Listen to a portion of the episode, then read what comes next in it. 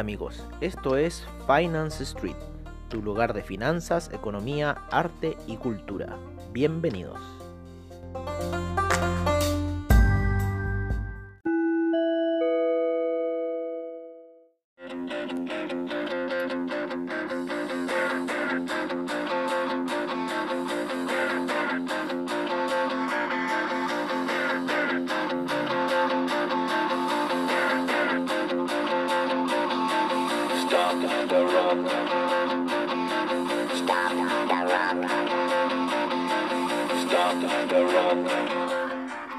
Hola amigos de Finance Street y qué mejor que empezar con Stop the Rock para saber qué va a pasar con los mercados el día de hoy en nuestra sesión matutina, como siempre al estilo Finance Street. Ayer hicimos sesión nocturna debido a la gran caída que experimentó el índice Nasdaq durante el día, precisamente a eso del mediodía.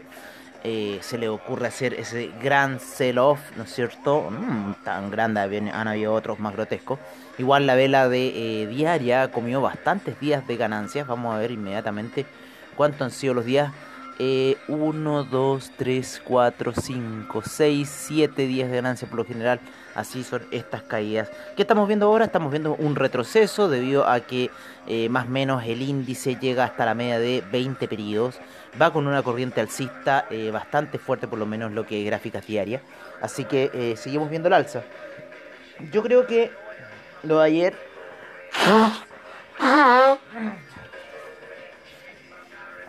Una confabulación entre la vacuna, entre el aumento de casos, ¿no es cierto? Entre eh, eh, encierros que se están generando, por ejemplo, aquí en Santiago, ya en verano. Eh, se ha generado un retroceso a la fase 2, con lo cual la gente solamente puede transitar en la semana y el fin de semana tiene que volver a cuarentena. Entonces, es realmente ridícula esta situación que está pasando ya a nivel global con este tema del coronavirus. perdón por la tos ahí, pero me vino justo ahora, me vino justo cuando empiezo a hacer el podcast que me tengo que sonar, que toda la guay, qué terrible, Ah, un poco de mentol. Y seguimos como les decíamos, estamos viendo ese rebote en la media de 20 eh, periodos en gráficos daily, por lo menos para lo que es el Nasdaq. Así que creemos que va a subir un poco más. Yo creo que puede subir un poco más. Eh, tenemos dos opciones: o se apoya acá o empieza realmente a caer. Por lo menos en 4 horas todavía está por debajo de la media de 20 periodos. Yo esperaría un poco que llegara acá hasta la media de 20 periodos o la de 50 periodos para ver qué situación si va a ser una situación de, eh, ¿cómo se llama? De resistencia o netamente va a suceder otra situación así como de, de ¿cómo se llama? De... Yo no sé por qué se me desactivan todas las líneas, se, se me debe cerrar y abrir el programa de vez en cuando en la plataforma, porque las líneas las tenía activadas y ajustadas en otros niveles. A ver, vamos a empezar a ajustar líneas con los máximos, ¿no es cierto? Esos 12.662, casi 70 aproximadamente que llegó a los mínimos que llegó el día de ayer, que fue a esa media de 20 periodos en gráficos daily, 12.297 aproximadamente. Llega ayer eh, bastante bajo, llegó ayer el, el índice Nasdaq. Eh, casi una caída de eh, casi 400 puntos, pero no fue así. Así que bueno, estamos viendo que borró todas las ganancias de la semana pasada en esta caída que también traspasó la media de 20 periodos en gráficos de 4 horas. Por ahora, si tuviéramos que seguir los consejos de Oliver Vélez, eh, en realidad las operaciones buy están bastante arriba o en realidad pudieron haber comenzado hace poco, ¿no es cierto?, con la ruptura de la última vela Doji y está haciendo esta última vela eh, alcista en 4 horas. Yo esperaría, como les digo, la ¿qué va a pasar? cuando ya se vaya aproximando la gráfica a la media de 20 como a la media de 50 periodos y ver ahí si va a generar resistencia. En los demás índices también la misma situación, mucho apoyo en el en el SIP en la media de 50 periodos en gráficos de 4 horas, Russell 2000 en la de 20 y el Dow Jones está empezando a traspasar la de 20 periodos. Así que yo creo que ayer fue una pequeña toma de ganancia con eh, respecto a todo lo, el alza que se ha estado generando, lo cual es bastante sano para el mercado esas situaciones. Eh, los índices alemanes empezaron ligeramente a la baja, sin embargo se están recuperando ya, están en una zona bastante baja. Así que, bueno, están en esa situación, recuperándose un poco y viendo qué va a hacer de ellos. Ayer terminamos con todas nuestras operaciones de DAX, ya que nos dejó aburridos. El índice español lateralizando bastante, en los gráficos de una hora y los de cuatro horas todavía más lateral. Eh, vamos a ver un poco el CAC. Vamos a ver el CAC y vamos a ver eh, el índice chino. Permiso.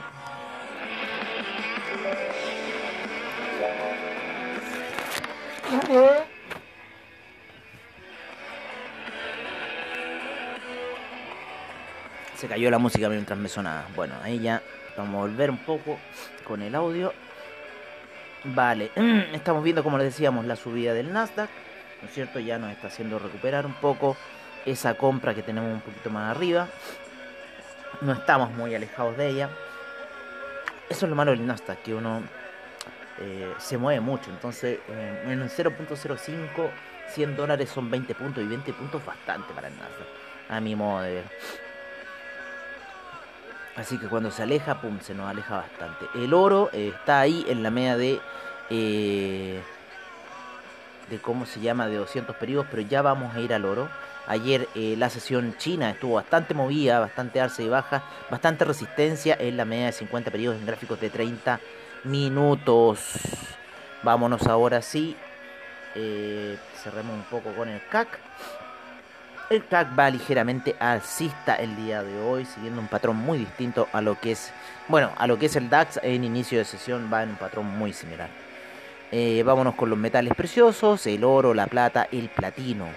Y nos vamos a ir con otro metal que no es tan precioso, pero es un metal igual el que es el cobre, el cual está de nuevo queriendo rebasar esa zona de los 5,3 luego de haber caído fuerte ayer en una vela de 4 horas que lo llevó a casi niveles de 3,44 y sale con una forma de martillo alcista bastante poderosa y apoyado en esa media de 50 periodos. Vamos a ver si esta lateralidad le da ese impulso para romper esos 5,53,53 niveles bastante altos para el cobre en lo que va el año, por lo menos nuestra predicción de 3,5 se ha cumplido para cierre del año para el cobre, así que eso es bastante bueno en lo que hacemos nosotros aquí en Finance Street.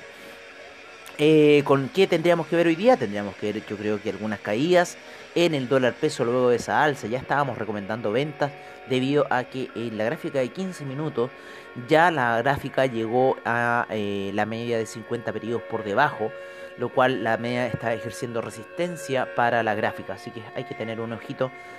Ahí yo creo que podrían iniciarse nuevas ventas y ver un dólar peso de nuevo a niveles previo al estallido social, que estarían en los niveles de 711. Eso un poco para ver el cobre y el dólar peso chileno que seguía bastante por el metal rojo. El platino Platino está retrocediendo luego de una situación. Hoy estoy súper congestionado. No es que ande así haciendo jale o nada. estoy congestionado. En serio.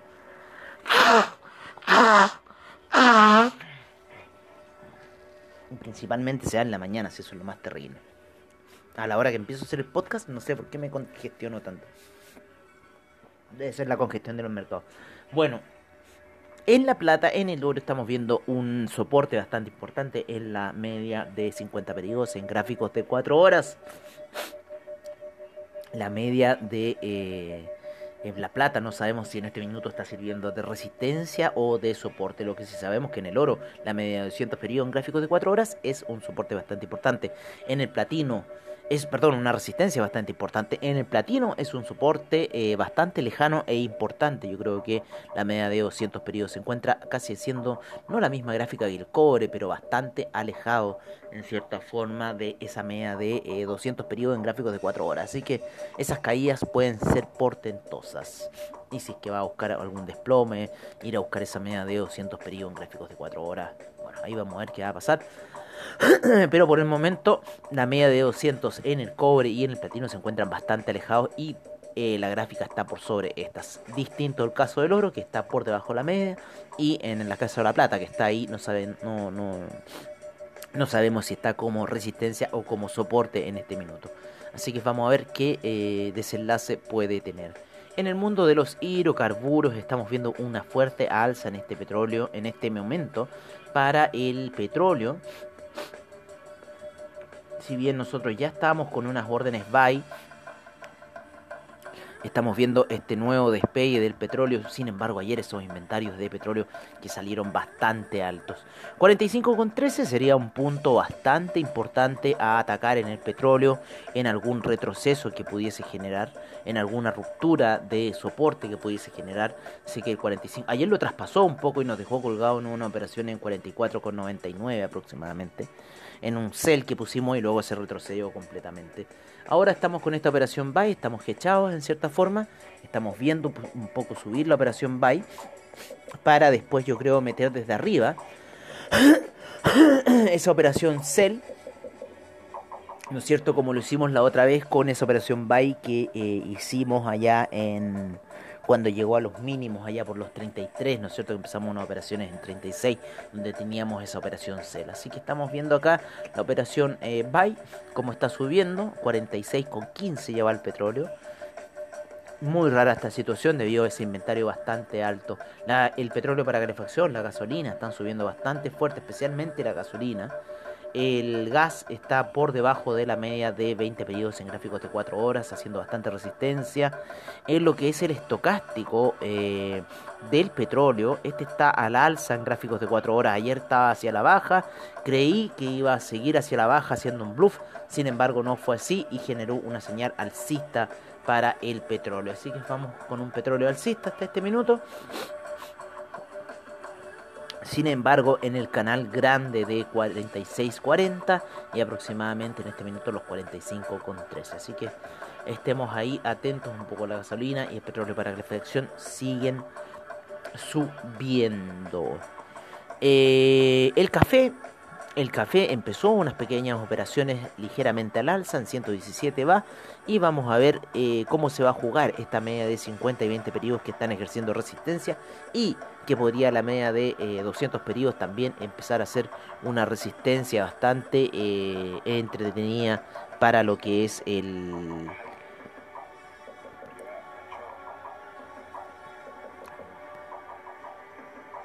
Para lo que es, pensé que se me había ido la transmisión no, se había, se había ido el... Eh, bueno, para lo que es eh, en cierta forma em, el café, ¿no es cierto?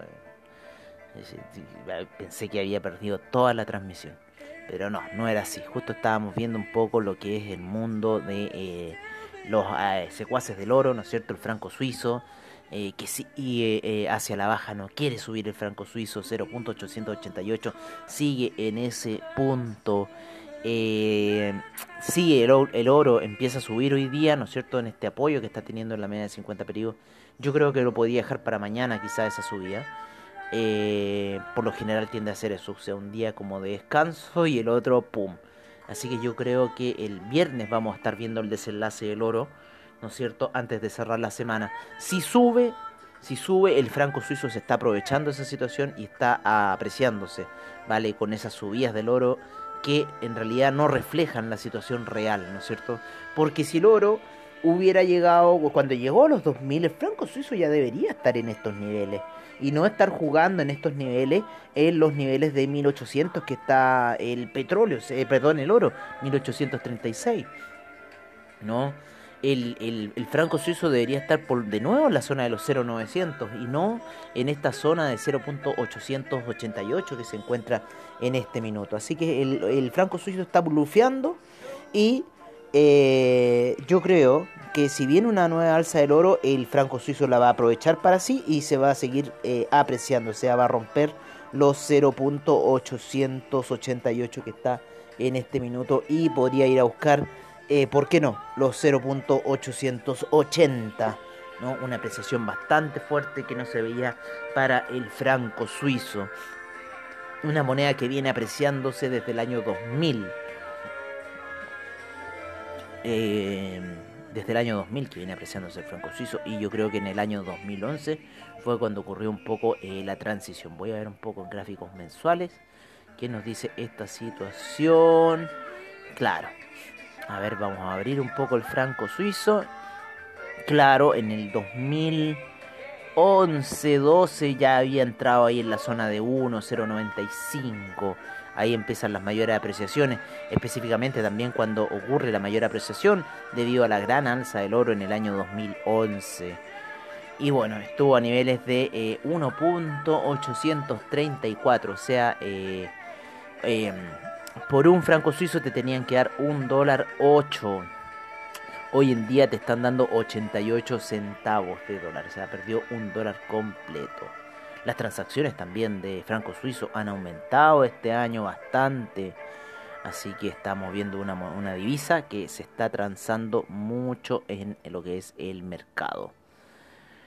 Em, perspectivas para este minuto. Estamos viendo eh, una, aquí una dicotomía porque estoy viendo a un dólar index que está lateral, lo mismo que eh, un euro, que un euro está tirando con una cara de eh, querer subir y un dólar index también con una cara de querer subir porque está ahí como que apoyándose en la media de 20 periodos. Sin embargo, la de 50 de nuevo viene haciendo la resistencia, así que podríamos ver el retroceso nuevamente y ver el alza del el euro. Así que eso estamos viendo por este minuto. Estamos viendo una pequeña que quizás puede romper esa media de 50 y tirarse hacia el alza un poco el dólar index que lo necesita y el euro está lateralizando, pero un poquito hacia la baja. Está en la zona de 1.209. Así que vamos a ver qué va a pasar con el euro. Vamos a ver qué va a pasar con el franco suizo, el dólar index. Permiso, Julio. Permiso, Julio. Esta. Chris Isaac Wicked Game. Este es el Wicked Game. Bueno, vamos a irnos ya al final y nos vamos con las criptomonedas, las cuales están respetando los límites, están respetando los retrocesos y en cierta forma está retrocediendo el criptomercado eh, en Ethereum, en Bitcoin y en las demás altcoins también. Monero quiso salirse un poco con la suya, sin embargo no pudo. Las demás altcoins frenaron ese ascenso que estaba teniendo el Monero. El Bitcoin Vault está subiendo, sí, porque pobrecito ha sido muy apaleado. Recuerden que Bitcoin Vault llegó a estar en 400 y eh, el último día estuvo en 50, ¿vale? Así que Bitcoin Vault se sigue destruyendo. Así que esos venezolanos que estaban apostando por Bitcoin Vault, bueno, yo creo que a la larga va a resultar, pero en este minuto es para invertir, yo creo quizás Bitcoin Vault. Ojo con esa situación. Em, bueno amigos, eso sería todo por ahora. Vamos a ver cómo va a estar el mercado con nosotros el día de hoy. El oro está bastante lento en sus movimientos luego de esos movimientos que tuvo ayer, así que hay que esperarlo ahí un poco al oro a que haga alguna jugada entretenida. Por lo menos eh, quiere ir, yo creo que por esa media de 200 periodos en 1854 en gráficos de 15 minutos. Puede ser, o quizás veremos una lateralización el día de hoy, yo creo que sí, y quizás el ataque mañana para lo que puede ser. Eh, el oro, ¿vale? Esa va a ser la situación. Bueno, con esta espectacular canción los dejamos hasta eh, ver qué va a pasar en el mercado el día de hoy. Y si está movido, obviamente que nos veremos a la noche para hacer un pequeño análisis de la situación. Y si no, nos veremos mañana en la edición matutina, como siempre al estilo de Finance Street. Un abrazo y los dejo ahora con los informes de mercados, como divisas y criptomercados, como siempre, en el estilo de Finance Street. Un abrazo y que tengan buen día. Recuerden el apalancamiento, no se apalanquen mucho.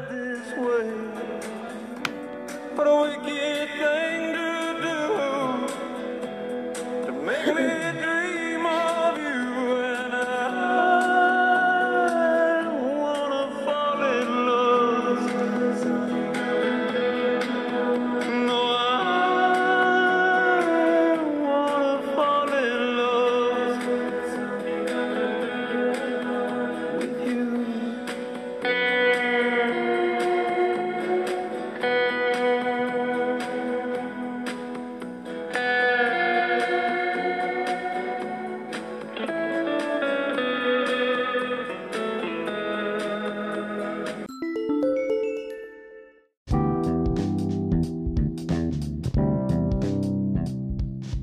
Este es nuestro reporte de mercados en Finance Street. Empezamos la sesión en Asia en donde el Nikkei rentó un menos 0,23%, el índice australiano menos 0,67%, el neozelandés menos 0,45%, el Shanghai 0,04%, el Shenzhen 0,11%, China 50 menos 0,11%, el Hang Seng menos 0,35%, el Taiwan Weighted menos 0,98%, el Kospi un menos 0,33%, el Nifty un menos 0,38% en lo que es Europa el DAX un 0,14%, el FTSE 0,53%, CAC 0,34%, Eurostock 50 0,22%, IBEX 0,08%, la bolsa de Milán 0,27%, bolsa suiza 0,43%, la bolsa austríaca menos 0,53%. En lo que es eh, bueno, ayer fue un día rojo para el mercado norteamericano, especialmente para el Nasdaq. Sin embargo, ahora la situación se está revirtiendo. Pero vámonos un poco a lo que es eh, Latinoamérica para ver cómo estuvo la situación ayer, donde el IPC de México rentó un menos 0,76%, la bolsa de Colombia un 1,46%, la bolsa de Lima menos 0,56%, el Bovespa menos 0,70%, el Merval se cae fuerte, un menos 5.07%. Y el IPSA en Chile ayer rentó un 0.44%. Ahora sí, nos vamos a los índices norteamericanos en donde el VIX está con un menos 2.38%, con lo cual está indicando quizás una apertura al alza para los índices. Vamos a los futuros de estos, en el cual el Dow Jones se encuentra con un 0.19% alcista, el SIP 0.11%, el Nasdaq un menos 0.0 0,06%, el Russell 2000 con un 0,34% de alza.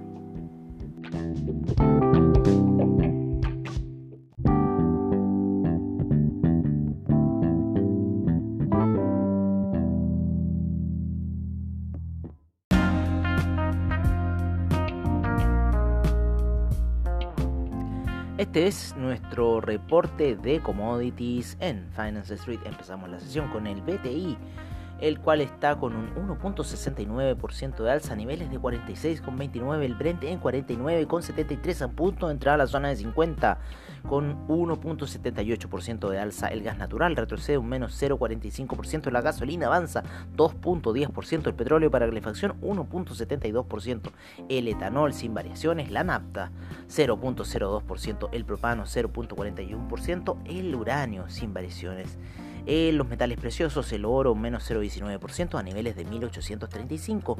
La plata en 23,93 con un 0,05% de alza. El platino en 0,91% de alza. En agricultura la soya avanza un 1,04%. El trigo avanza un 1,70%.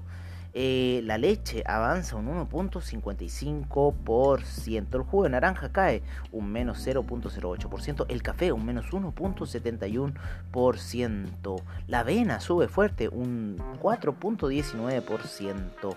La cocoa un menos 0,96%, el arroz 0.08%, el azúcar un 0,53%, el té un 4.69%, el maíz 0,65% de alza, el metal rojo, el cobre sube 0,43% a niveles de 3,51%, el acero un 1.41% de alza, el carbón un 1.67%, el paladio 0,46%, el aluminio 1.05%, el zinc un menos 0,32%, el níquel un 1.86% y el hierro al 62% con una variación de un 0.85%. El rodio para cerrar un 0.31% de variación.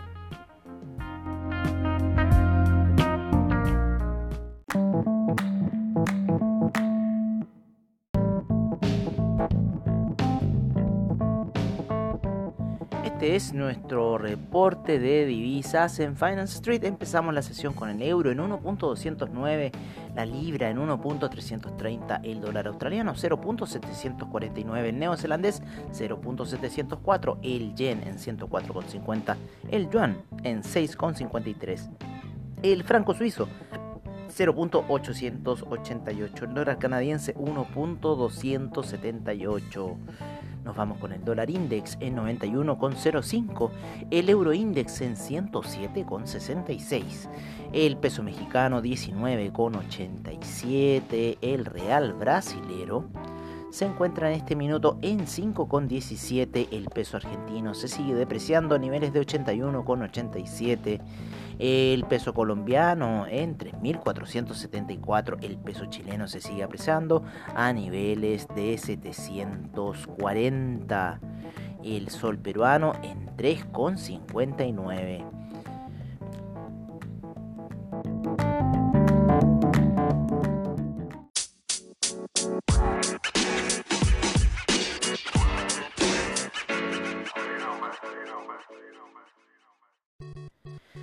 Es nuestro reporte de criptomercado por parte de CoinGecko. Empezamos la sesión con el Bitcoin en 18.219, Ethereum en 557,83, el Ripple en 0.565, el Tether en 1 dólar, el Litecoin sigue cayendo a niveles de 74,77. El Bitcoin Cash se encuentra en 263,54. Chainlink en 12,22 y Cardano en 0.143 Binance Coin en 27,74 Seguimos con el Stellar en 0.169, el Bitcoin SB 166.38, el EOS en 2.77, el Monero en 132.29, el Tron en 0.0282, el Tesos en 2.12, el Neo en 16.51, Dash en 93.43, el IOTA en 0.295, el Ethereum Classic en 5.96, el Bitcoin Gold en 8,43, el Bitcoin Diamond en 0.510 y el Bitcoin Bowl surgiendo de las cenizas en 62,15.